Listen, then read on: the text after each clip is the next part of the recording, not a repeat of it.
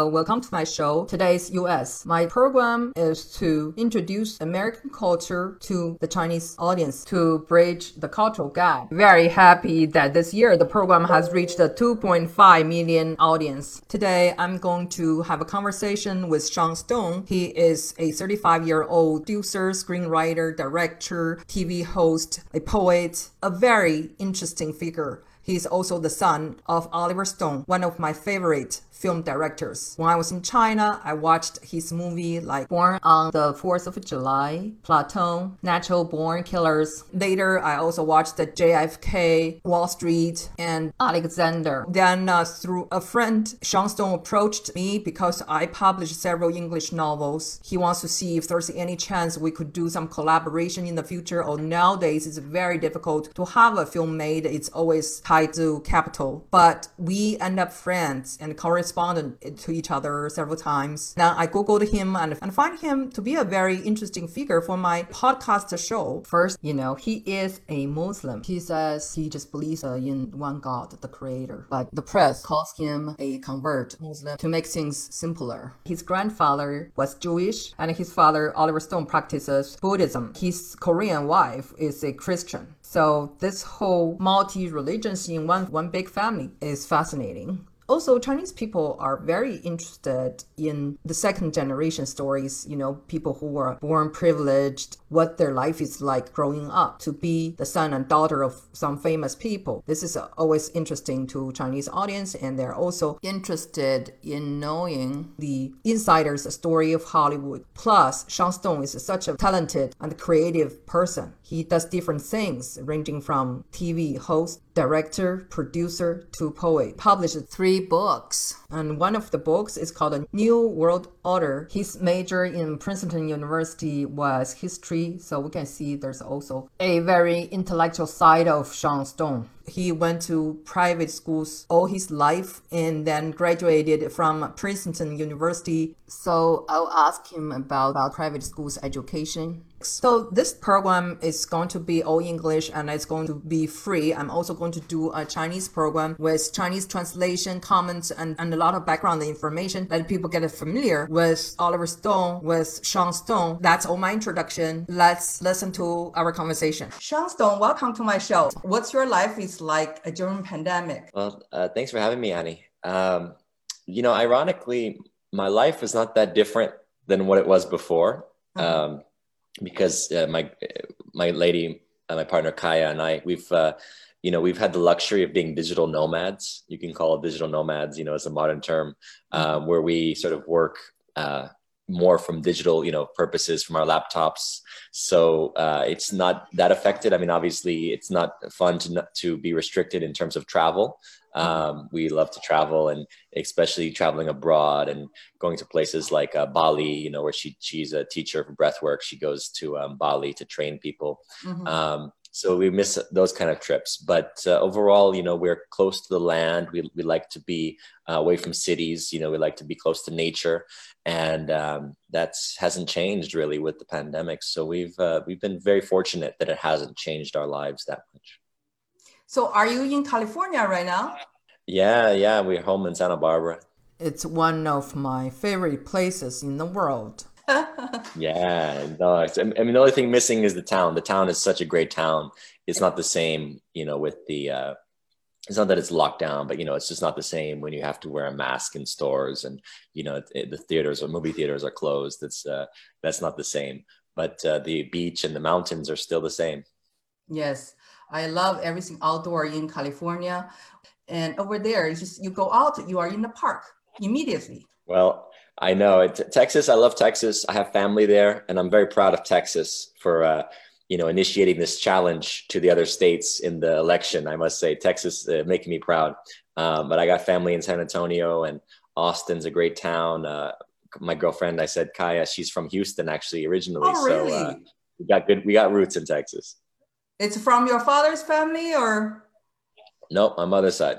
Oh, I see. My second question is from a mother's point of view. Now I'm a mother for three beautiful children and uh, they like acting and they want to be actors and actresses when they grow up. They're also interested in directing. You started acting when you were very young. Do you think it's a good experience for kids to be in that world that early? Some kids, they become stars at a very young age. Then they end up having some psychological problems later on. Well, they have, uh, there's big, big, big problems of abuse that can happen to kids. Um, we know in Hollywood, there's a predatory system. Some kids have been, uh, you know, molested or or psychologically abused. Um, I think that you know I was very lucky, fortunate. I didn't become like a you know a star. I was just you know in my dad's movies. It's very mm-hmm. different uh, when you're on a protected set, you know, with your parents protecting you. Then then it's you know it's a safe environment. If you're just you know out there making movies like Corey Feldman and Corey Haim, some of these bigger stars without your parents. And you know then you can end up with all kinds of bad influences. Um, so i would say it's all about uh, you know keeping a relationship with your kids being there for them. If they're going to be acting as kids in in movies you you know i think the parent at least one parent should always be around and with them to be a guardian and uh, to make sure that they're not being uh, influenced or hurt. And um, other than that you know it's a great experience you know just it's fun you know people think people are, are very starstruck in the wrong way um, acting is just acting. You know, it's a it's a wonderful ability.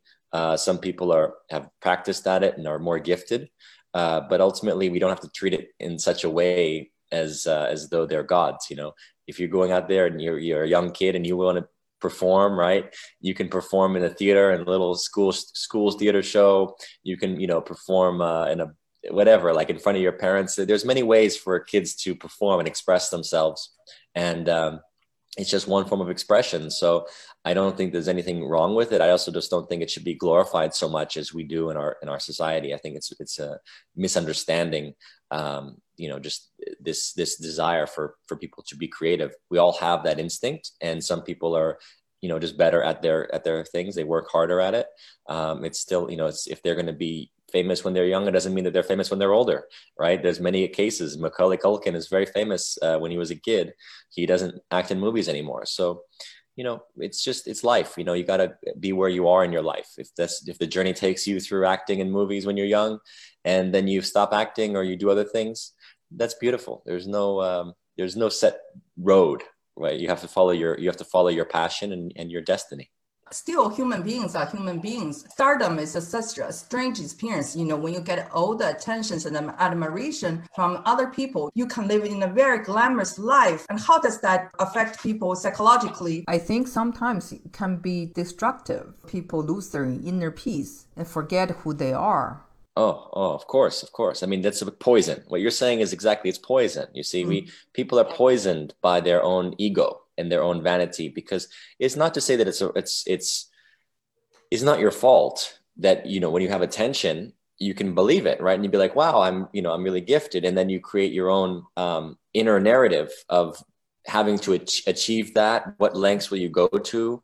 And then you get depressed when you don't achieve the same results right? So you may have success one year and the next year you may not then you start to get depressed so people in many people in, in hollywood are, are addicted to all kinds of you know drugs or alcohol um, because it's like poison. And so you have to get out of the ego. And how do you do that? Well as you know there's many spiritual paths in life to take. Um, you know from me my perspective is i can only offer i never felt like i was a success in hollywood but i felt that i grew up with a wealthy family and a background mm. that could be toxic right? That could be mm. uh, spoiled and yes. so I was very lucky to experience, um, to travel the world, to see the contrast of lives, you know, to see what poverty really looks like, and to then, you know, have more of a, a spiritual, a spiritual orientation, to realize that all is passing.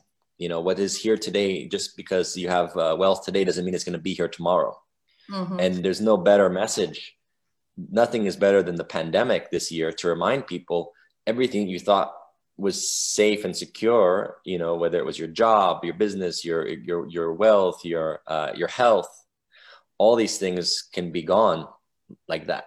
It's interesting when you talk about you come from a wealthy family, so it makes me more interested because you know when I first moved to the United States, I find that so many Chinese people want to become doctors and engineers and in my world, when I was in China, everybody was creative, was a poet or writer or journalist or film. I was raised in a very intellectual, cultural background. When I came here, everybody wanted to change. So I realized it's like to become really creative in film or in writing, you have to have a lot of social resources and connections. Is that true? Uh, connections, of course but it doesn't mean that you know where do the connections come from? It can be most people i think in the film business uh, made the connections through like going to college or becoming an intern and then working their way up and knowing you know becoming friends with the right people being at the right place at the right time the mm-hmm. actor that's you know got the right agent or got the right manager. I mean a lot of these things are just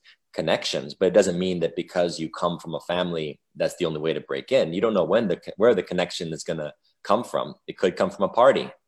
You yes. know, it could come from an event. You know, it could come from uh, a friend of a friend. So you don't know. I mean, the, the, the, of course, life is connection, right? We are human, right? We always we're all based in connection. Uh, do we like somebody? Do we connect with them? Do we want to be friends with them? Do we want to share time with them?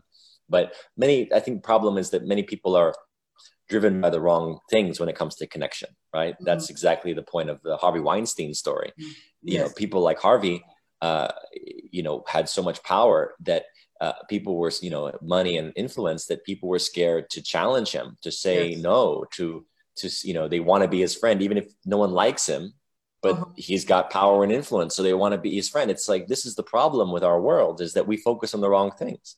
The connection should be based in the human. Do we like this person or not? Not, well, will this person help me? And in Los Angeles, there's way too much of that psychology of what can you do for me? Can you help me? Can you get me a job? Can you further my career? And if you're only focused on that you lose your humanity i think. Can you paint a picture of hollywood as an insider? You know my my perspective of hollywood actually is about the the work. Mm-hmm. um, because you know growing up uh, i was on film sets you know so i actually saw what hollywood to me was about.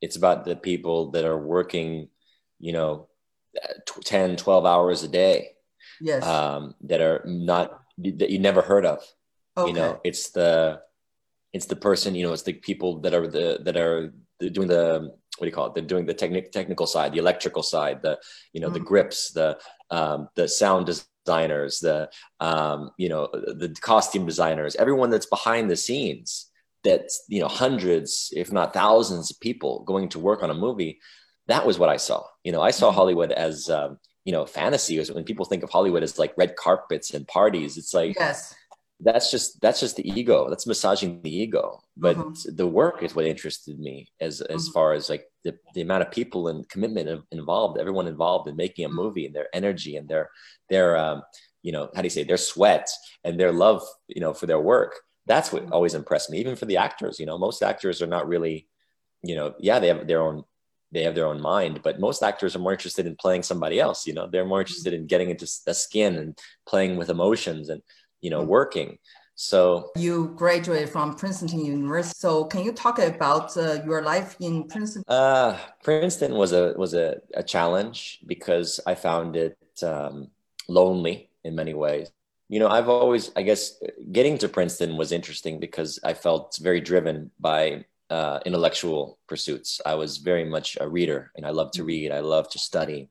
History was my major at, at Princeton, but I studied a lot of different uh, cultures, different eras. But uh, my focus for my thesis work was in American history. And I wrote a book called uh, The New World Order.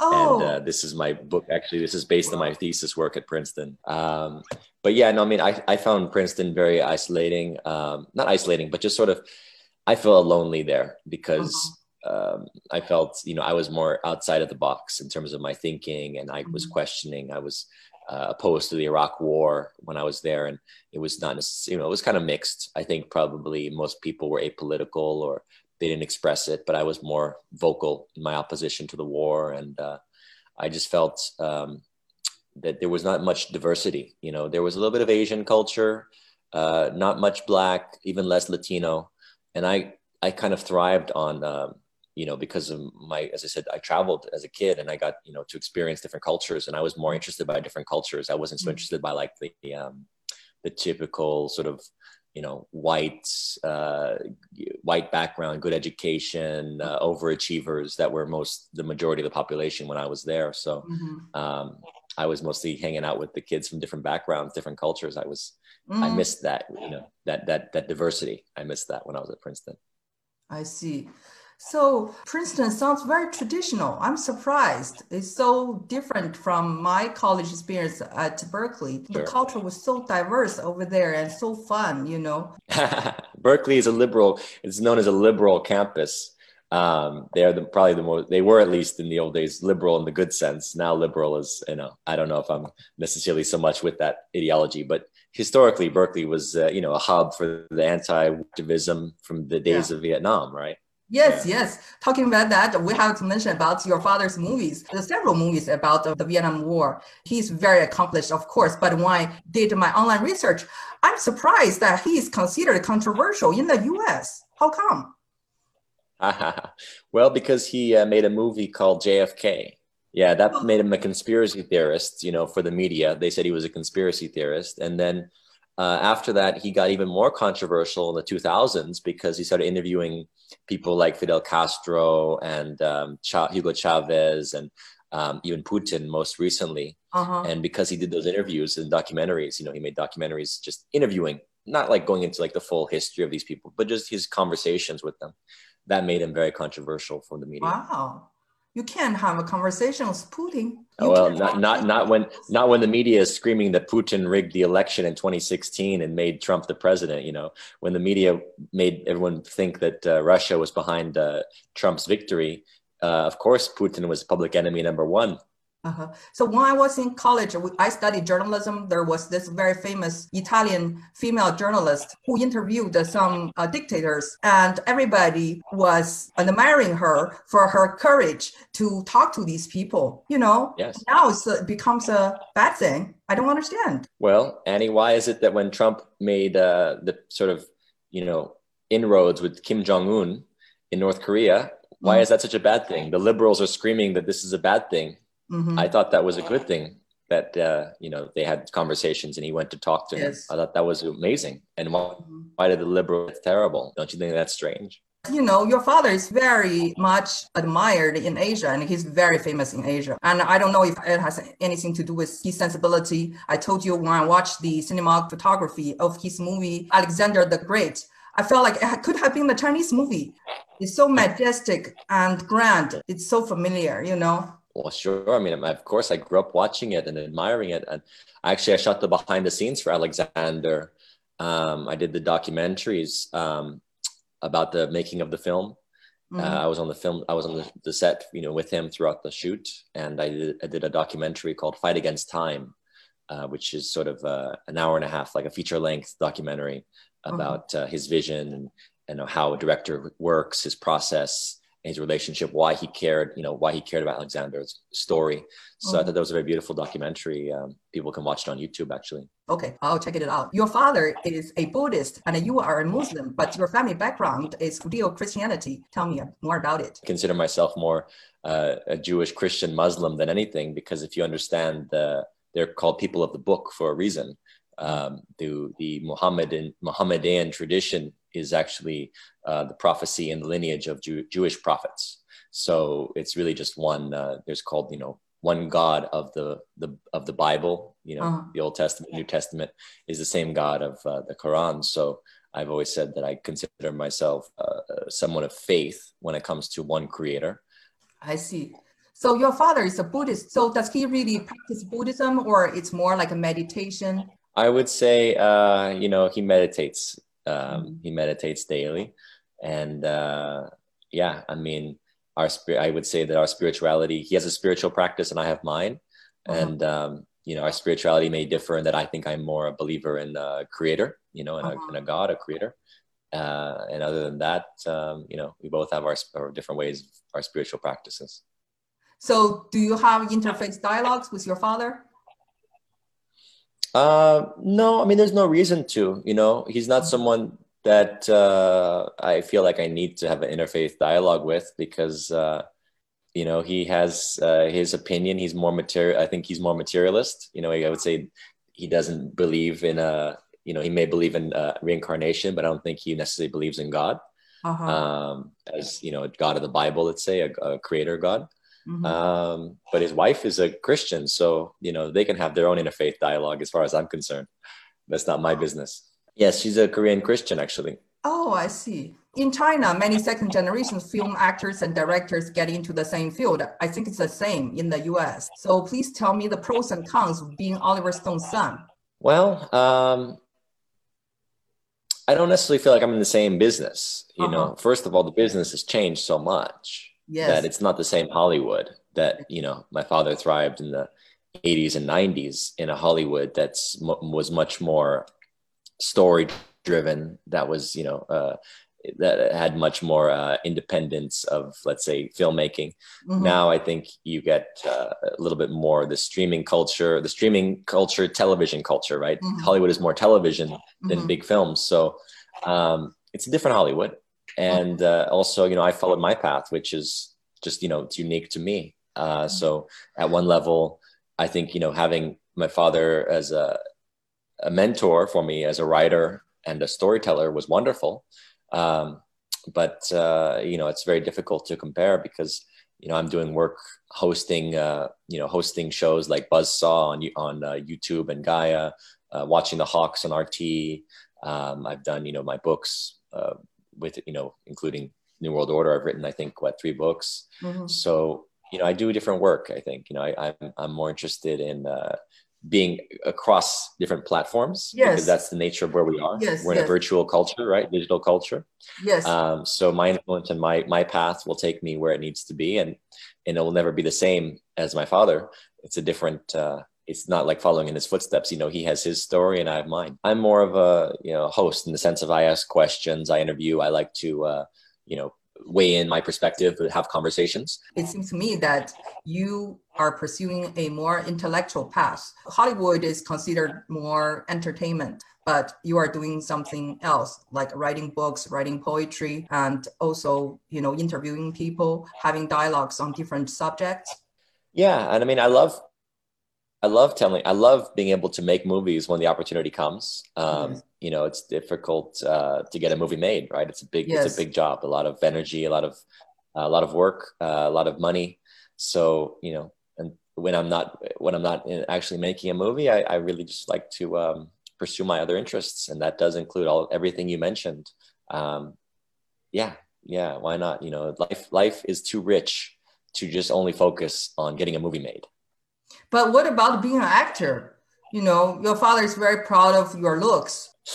Um, well, acting is more than just looks. You know, it's uh, you know, it's its own industry, it's its own business, and uh, you know, again, I I have not had the success as an actor that uh, you know makes it easy to get cast. So I think my my interest is really more uh, behind the scenes storytelling, writing. Um, yeah, working on the next uh, the next project. Do you want to be an actor? I enjoy acting, mm-hmm. but I don't feel like that's necessarily like my only calling. You know, I actors again as a class, as a professional class, that's their commitment. That's their that's their life work. Mm-hmm. Um, and you know, most actors are the ones you've never heard of. Most actors are the names that you don't know. Most actors are the ones that are you know working their butts off. You know, and they're just happy to to get somewhere on a, on a on, on screen. And most of the time they're just you know they're just auditioning and rehearsing and you know there's millions of them. It's a very difficult job to become known as an actor. It's like one in a one in a million right? So i think uh, you know for me it's like i enjoy it. If the opportunity comes if it's the right role i you know i love to act. Uh, yeah. i'm in a film called uh, night walk that comes out next year uh, from uh, lionsgate. Mm-hmm. and uh, i guess it's on amazon next year you know, uh, you know, I'm happy to just have had the opportunity to work, and I got to work with Mickey Rourke on that project and uh, um, Eric Roberts. Mm-hmm. But again, it's not like that's my life's passion. You know, my life's passion is is being me, exploring mm-hmm. my passions, my interests, my many things that I am and that I that I pursue in my life. Um, how do you say? I like the I like the diversity of, of my Yes, life. yes. The fact that I can write poetry and that I can uh, talk to people about you know any subject and, and have a conversation and host host things or work on a, a script, write a script, uh, develop a TV series. I mean, I've done many things over these years, and my life has only begun as far as I'm concerned. Yeah, you have a very curious mind, and Yeah. maybe being an occasional actor is the best uh, choice, and then it can bring some interesting aspect to your life. But let me know if, you've got a good script and you want me to yeah, act I'm in it. thinking about that. As I'm talking to you, I can visualize you in the movie. I can see that totally. Why not? I'm open. I'm a free being. You know, I love I love the freedom of, just trying different things. Like I said, I love it. You know, being it, we shouldn't be one thing in life. We should be many things, right? Um, my next question, actually, we touched it a little bit earlier. You lived in both um, New York City and LA before, right? Yes. Which city do you like better? Right now, none of them. right now, I don't like any of them because I think the governors are nuts and their their and their mayors are crazy and they're trying to impose way too much with lockdowns and forcing people's businesses to close. I think they're both Mhm. extremist uh, dictate dictators. But um, in general, you know, LA is home, but I love California as a state more Uh-huh. uh, just because of the California is so beautiful. You know, you have mountains, you have desert, you have oceans, you have forests. You know, we have a, a beautiful, beautiful state. But Mhm. New York City is the the heartbeat of the world in a way. I mean, it's Mhm. no city in the world like New York. And I love. I mean, I love Paris. I love London. I love uh, Shanghai. I love Hong Kong. You know, I love many cities. I've been many cities, and I love them all. But Yes. uh, New York has an energy that's so unique. yes. Um, I just hope that it doesn't, uh, you know, again, we've seen, again, talk about Chinese money. A lot of Chinese money has come in, Mm. um, building new buildings, but uh, New York hasn't cleaned up in a way. Like, I think it's falling apart in many ways. Um, everything from the garbage in the streets, the smells, the subways. It's just, you know, for a 21st century city, it needs to clean up. And uh, Yes. I, I don't think that it's doing that. So I don't think it's going to last um, if it doesn't uh, really clean up its uh, its its actual you know the infrastructure of the city the actual uh, you know the, the lifestyle the standard of living for most people they're living in you know in little uh, closets paying $2000 a month you know it's crazy Yes. Prior to my life in Houston, I didn't know the contrast between the coast cities and inland are so huge in America. What do you think of the fact that there are almost two Americas nowadays? they've always been two americas ever since you could say the beginning because there was a north and a south in the beginning and there was um, there was the part of america so so what's interesting to me is that there was initially a north and a south divide and that's became in a sense a bit, uh, you know the basis even before the north and the south by the way there was the divide in the political parties between uh, you could say between jefferson and uh, hamilton or jefferson and adams right? Mhm. there's always been a divide and that's you know in a sense there both sides have good arguments by the way. I don't i'm not pro north or pro south actually. Right now like i said i'm i'm very pro south right now because they're i think doing what's right. The southern states are challenging the states that seem to have some elected court so i say you know the south also has great things. We we have this image because of the divide in terms of two two different ways of being that we think one is bad and the other one's good and it Mhm. comes out in media. Media talks about trump supporters like they're dummies you know? It goes but it, it goes back to the days of, you know of, of bush and stuff you know? Anyone who voted for bush was an idiot. Mhm. The liberal mentality became very illiberal. To me liberalism is about openness. It's about hearing the other person's perspective. It's about having a debate.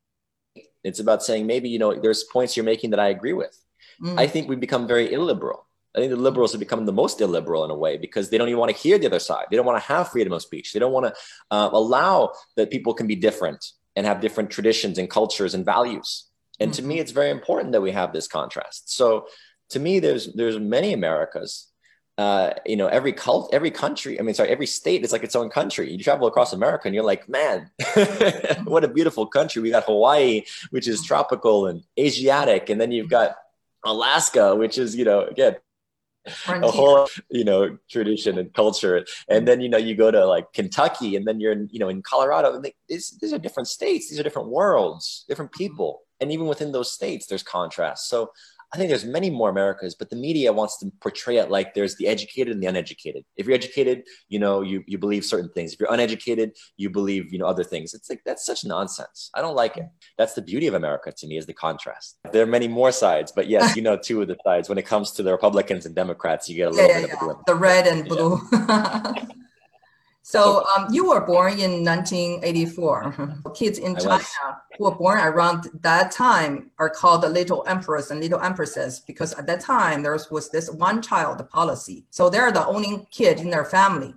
Unfortunately, some of them considered very materialistic and selfish when they grow up because they were treated as the center of the universe. So I'm very interested in the generational differences in America. I'd like to know if there's a generation reference to the people your age in America and what are yeah. the some characteristics.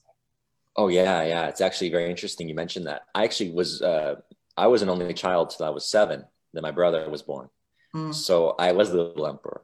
Mm. And this is why, you know, my father was uh, very wise to make me travel and to show me the things out you know away from america to show to show me the contrasts because otherwise i could have been very spoiled and materialistic materialism is the big problem mm. so you know it, we do have in a similar sense um, mm. the 80s kids who came up at a time when the focus in America was all about the baby. You know, the, the baby has to be safe, right? Before mm-hmm. that, in the old times, they said like, you know, the kids would go out riding bicycles. You know, they came home before sunset. The parents, you know, were just only worried if the kid wasn't home before sunset.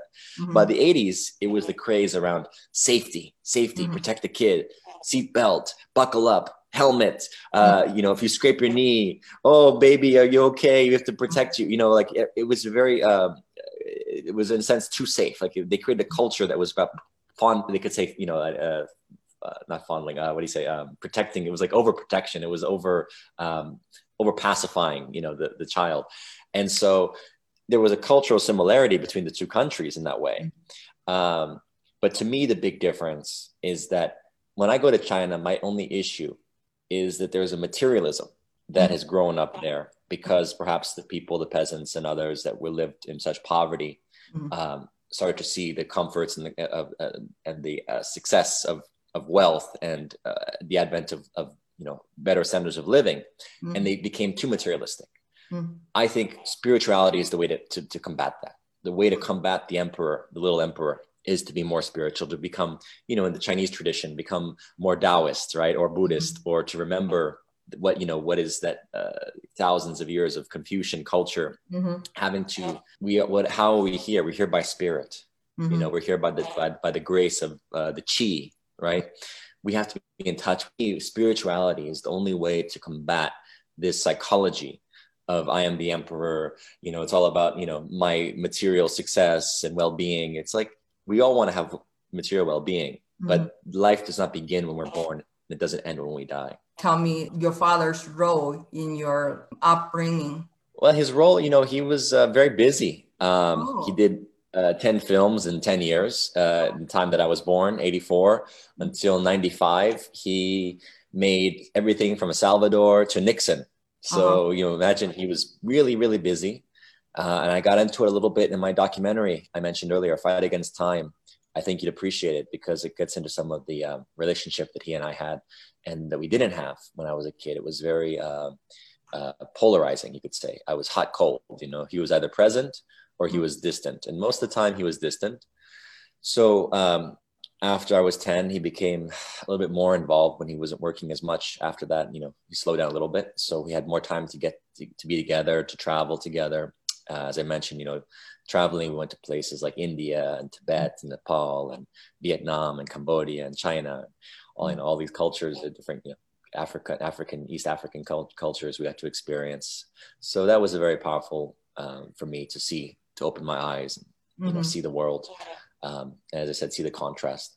So um, I would say, you know, it's it, it, was a tough, you know, it was tough having a father that was uh, so driven, mm-hmm. you know, by success. Many people have that. Their, you know, their father or their mother can be very work busy with their mm-hmm. career and uh, and absent from them, emotionally absent and uh, physically absent from them. So um, I would say that was for me uh, an aspect of our relationship. Is he uh, very dominating from his looks? He seems to be a very serious person. yes. yes, I would say serious is a good word for him. Very serious. Uh-huh. Sometimes too much so, you know. Uh, his sense of humor is like natural born killers, you know. Uh-huh. Remember the movie? Yes. no, he's funny. He's a very funny person, but um, serious, intense. Yes. Um, you know, I think uh, you know for him, it's it's uh, it may be aspects of his cultural upbringing. You know, his his father was very uh, tough, you know, cynical guy, Jewish uh, Jewish ancestry.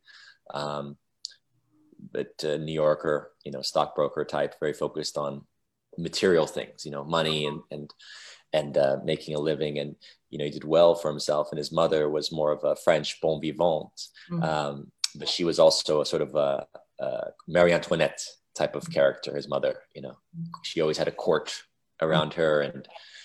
So you know, I think for him it was you know he had to, parents. Everyone has everyone is a product of their of their uh, environment, right, in their childhood, and then how much work they do on themselves to uh, hopefully improve them, them themselves beyond uh, what they're given.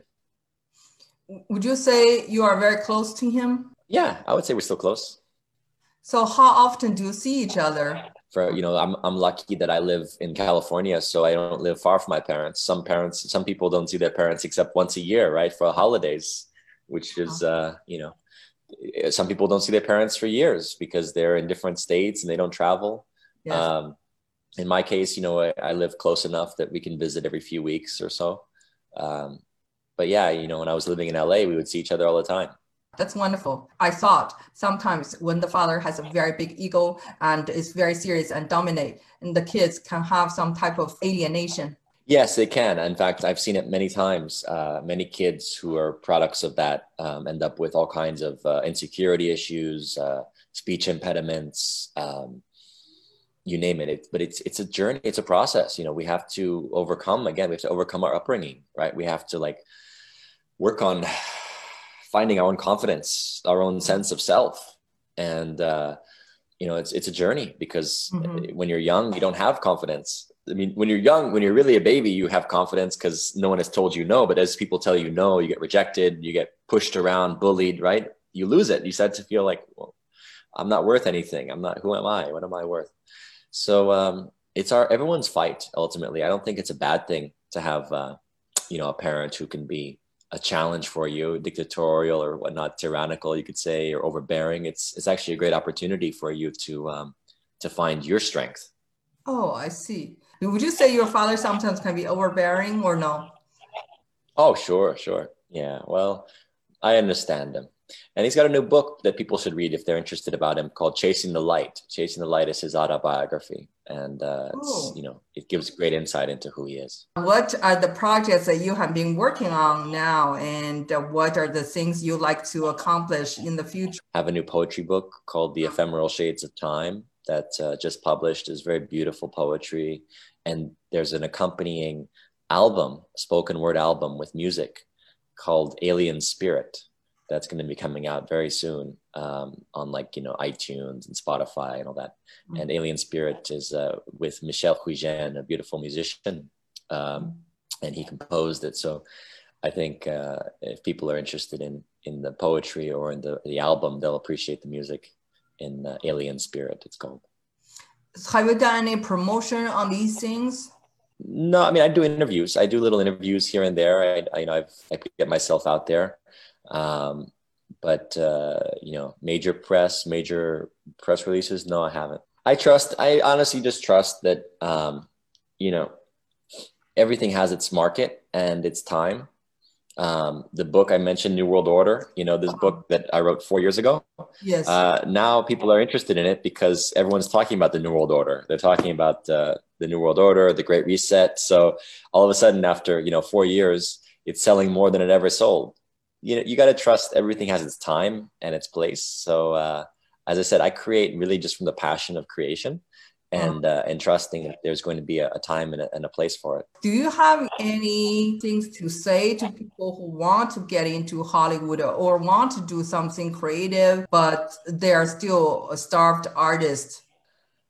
I say, don't worry about Hollywood. Just focus on doing your art. Let it find you. Let your let your audience find you. Let your journey, your destiny find you. and uh, Hollywood is an illusion.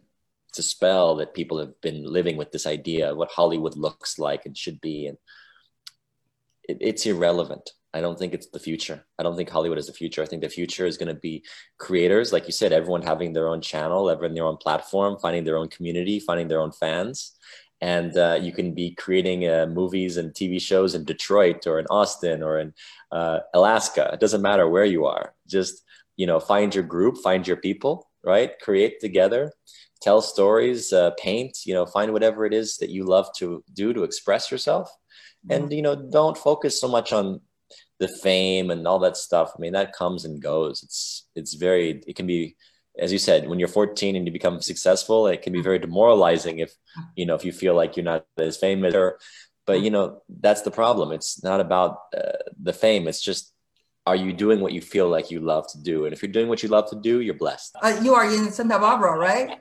And then you, are, you, should be surrounded by parties and you you don't really think is a big deal. But let me tell you i know a guy who is an economist very famous very respected. But he maybe would tell me 10 times how leonardo dicaprio and arnold schwarzenegger uh, uh crashed into his party. Is such a big deal to his life a very successful economist. So yeah. And my question is, what have they what have they ever done for him? What has it done for him? Wow. Who is he? So my fun, the funny thing is someone like that, right? Oh, I saw so and so, I saw Leo, I saw Arnold. And it's like, and does anyone know who you are or care who you are? If you die tomorrow, will anyone care? Or is it just going to be like, no, they they only care about Leo and, and Arnold? The point is, who are you? That's what matters in this world. Am I the star of my movie? I'm the star of my movie. You're the mm-hmm. star of your movie if we can honor our own star and really say, you know, what is what matters is what I'm, I'm I do when I'm here and what I have to bring to other people. You know, mm-hmm. can I help other people? Can I help inform them, enlighten them, uh, inspire them, bring them something in their life? Then you're a star. You know, be the star of your movie. Be a be be there to to to support and and help and bring more to this planet and give to this planet. Otherwise, what's the point? Oh yeah, Leo crashed into my car. And who are you? Do you have anything to say? Do you, are you if you die tomorrow, does anyone care? So what do you care? For? Uh, oh, oh, you can go around telling people the rest of your life how you met Leo. so what? So has Leo what has Leo done for you? Is Leo paying your bills? Is Leo paying your bills? Why do you care so much? What do you care so much about them? They're beautiful. I mean, I love. He's a great, you know, he's a great actor. If he's if he's in a movie, I'll probably see it. I'll enjoy it. But am I going to sit there and go, "Wow, Leo DiCaprio"? It's like, is he paying my bills? Does he know who I am? Does he mm. care if I died? So what am I? What am I going to worship him for? But there are so many people want to be invited, want to crash into the right parties to get to know the right people. And some friends told me they want to move to Hollywood or West Hollywood just for that. You know, this desire to be an insider to be in. What do you because think? they're so empty. Because they're because they they're so empty in themselves. What is it to be inside? Inside what? To be like to, to what? To be the best uh, um, pimp? You want to be the best pimp in town? What do you want to do? I mean seriously like what are you so empty in yourself that you need to be at the party to feel like you're worthy? So you never had that uh, feeling or you outgrow Listen, that? I never had the starstruck thing because oh. I grew up with I grew up around celebrity. You know, I'm in a, I, I knew Tom Cruise when I was four years old. I was you know played with Michael Douglas, uh, you know, as his son in, in, in, a movie, and Kevin Costner and Jim and uh, Val Kilmer, and I mean they're just people, you know. So I'm not like starstruck. You know, some of them were really nice. I really liked them as as as people. They were nice to me, but I don't know them. I don't. I can't say like, oh, it's my friend. So what am I? What do I care? But as far as parties, yeah, I mean, I was I was a party animal in the, the, my you know twenties. I probably went to clubs almost every night when I was in New York City, you know, in my twenties. But you know, for a couple of years, not not not all my twenties, but like probably two three years, I was in clubs like you know almost every night. But you know, it wasn't. It's like so. Then what? You know, you just you just you're just empty. If you live your whole life in the dark, you're a vampire. You don't you don't have anything going on in, in your reality beyond uh, you know getting drunk and you know uh, seeking out you know uh, sex or uh, you know some kind of attention. I mean, it's like what's the what what does that fill you with? It doesn't leave you with anything. It just leaves you wanting more. You don't sound like 35. You sound like 65. You are so mature. it's like I've been there, I've done that. In China, we say no desire. Once you don't have desire, nobody can beat you. Ah, the ancient Asian. Yeah. That's why I wrote a book called I wrote a book called Desiderata, the things Oh. wanted or desired. It's a it's a poetry, it's a fairy tale though. It's a poetic fairy tale.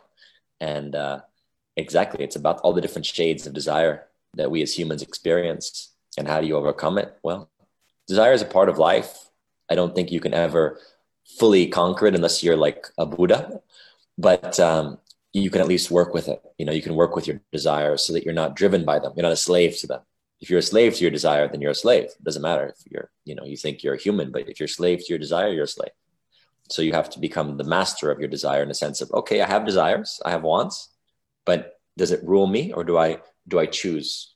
I also think maybe there's a cultural difference. Because in China, if you are second generation, if you are so and so son, you know, everywhere you go, it's green light. Some people approach you or want to get to know you. People care so much about your background. It's less important in this culture. Yeah. Yeah, I remember eh, Chinese culture, there's a bit more of a sense of honor and there's a respect for family and tradition, which I think is very uh, powerful, you know, to Mhm. give honor to, um, you know, to like, a, you know, if, if, if, if a man, if you like a man, if a man is considered honorable or, or, or noble, right? It's like you give respect to the, to the son or to the daughter, right? Until they prove otherwise. If the son is, an, as a, is a jerk, Mhm. then, you know, of course you don't treat him well, but in America, it's about capitalism. Don't forget, it's about money. So it doesn't really matter who your father is. If you're not making money, they don't care. You know, they just want to see if you're if you're making. They just want to know if you're making money for them.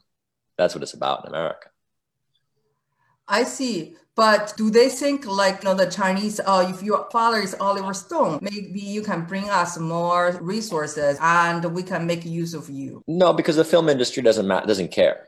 You know, when you sell a movie, they're not selling they're not selling your father's name. Film business is all about at this point. It's about uh, making money. So if you know don't have a record of making money, if you don't have a name that people recognize for uh, you know, let's say selling to the world, you know, if I sell it to Romania and Eastern Europe and uh, France and Turkey and all these places, and they don't know your name, they don't care. They're not going to pay money for you know for it unless it's a good film. How do you get money to make the movie? It's a it's a process, right? How do you get the money to make the movie? Well, you write a good script and you go from there. Doesn't mean it's going to be easy, even with a good script. Most people don't read scripts. Anyway, it's a it's a whole deal. I don't want to get into the whole politics of, of movie making, but there's a lot of politics. When you say about these things, I'm very interested. I think people are interested. Wow, it's like that. So Oliver Stone doesn't bring anything to Sean Stone. That's unbelievable. because because it's not Oliver Stone's name on the movie. It's Sean Stone's name, and Sean Stone doesn't have the name that Oliver Stone has because we are different people. It's just a different culture. It's a different very culture. different culture. I see. I promise you, it's a very different culture.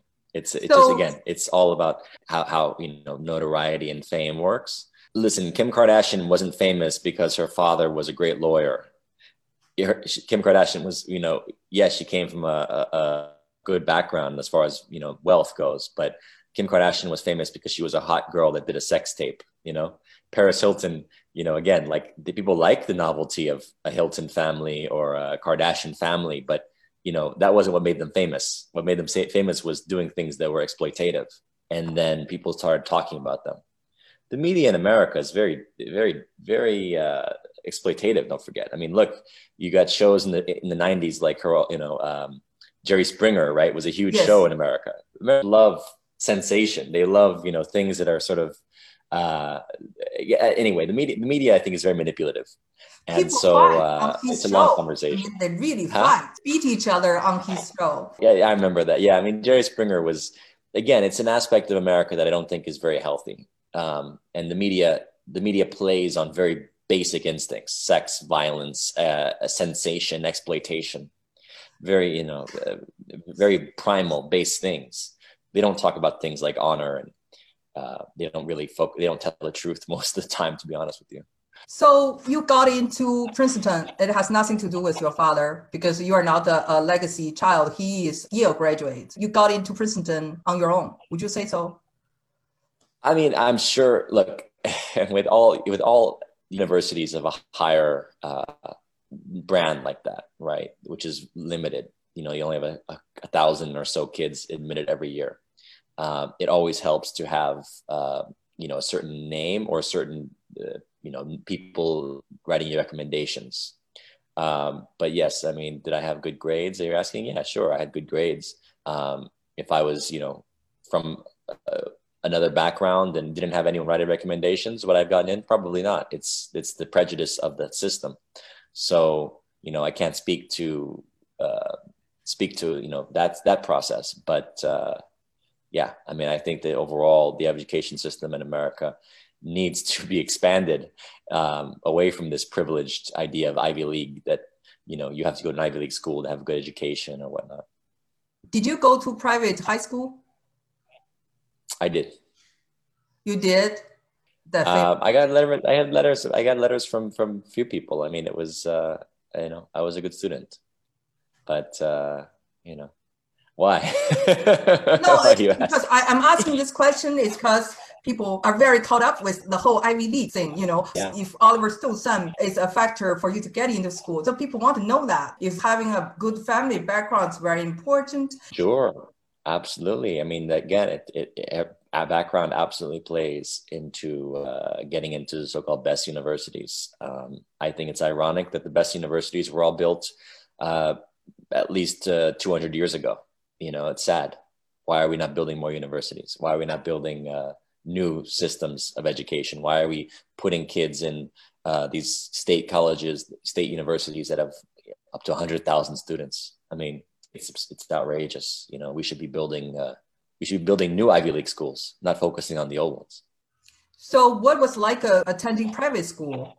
Uh, I mean, private school where I was, it was uh, not a boarding school. It was just, you know, for me, it was, it was being not being close to home and uh, having time to, you know, to do my uh, sports. You know, I played football, ran track. Um, I was a kid. You know, I did, did, did you know, I studied. I, I worked hard. I, you know, I, I guess it was to me it was normal education system, but you know, I didn't go to a public school, so I can't speak to what that experience is like. And you know, I didn't grow up in a in a in a poor community, so I can't speak to that experience. So you didn't uh, go to public school at all from elementary school on. No, I mean, if you come from a from a so-called, you know, from a relatively, uh, you know, any kind of wealth it's rare to go to public school, especially in Los Angeles. I mean, some some states have better public schools, um, but for Los Angeles and uh, cities like that, you know, it's it's not necessarily the, the public schools are not as are uh, not as quality. I would say. Uh, did your family have nannies and driver? Um, yeah, I mean, not driver, no, but I mean, we had a, a housekeeper, sure. So you just remind me of that the episode that Nicole Kidman did called "The Big Little Lies." Yeah, different, different. I mean, I like that show. It was interesting. Um, that's much more. That that's much more um, Newport Beach, sort of. I don't know, like uh, it, was, it was set Monterey. in Carmel or something. Right? It was a little bit smaller town. Uh-huh. Um, I was in a big, you know, growing up in a big city. You're not as uh, it was not as gossipy in a way, you know, big like LA. I know stories. I mean, I know kids that that did go to parties since they were, you know, 16 and and uh, you know, hanging out at celebrities' houses and going to school with the celebrity kids that were, you know, um, a little bit more uh, ostentatious and a little bit more um, indulgent. Um, my high school experience was not that, but it wasn't Big Little Lies either. No, that's that was a very in, you know, when you're in Los Angeles, it's a big city. It's a lot of people. It's not so insulated like that town was. Um, my high school experience uh, really was uh, more, as I said, it was about uh, football practice after school and uh, doing homework till 10 o'clock at night and getting sleep and waking up at, you know, six and doing it over again. It was not uh, that kind of lifestyle of hanging out and parties and all that. No, I mean my school is actually mostly uh, mostly Jewish. So beyond the bar mitzvahs, there was not that kind of pretension.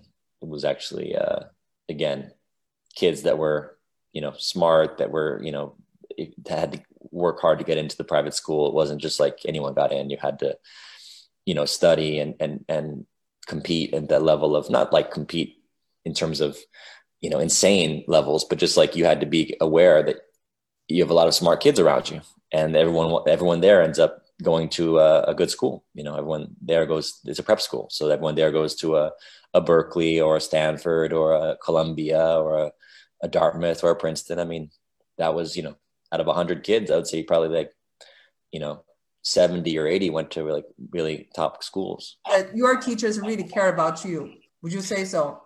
Our teachers, I, all through my life, I would say I had good teachers. Um, I really can't say that I had a bad one that, that I couldn't stand. Yeah, no, I, I really respected all of them many Chinese kids that are sent to study in private schools or boarding schools from very early age. So that's why I ask you about private school for the sake of the parents. Thank you so much for talking with me, and it has been a great pleasure. Absolutely. No, I'm uh, I'm glad to you know give some insights, and uh, hopefully you got you got what you needed. Yes, and I'm looking forward to uh, reading your poetry collection. Yeah, I'd love that. Bye bye, Sean. Thanks, Annie. Bye bye. Bye bye.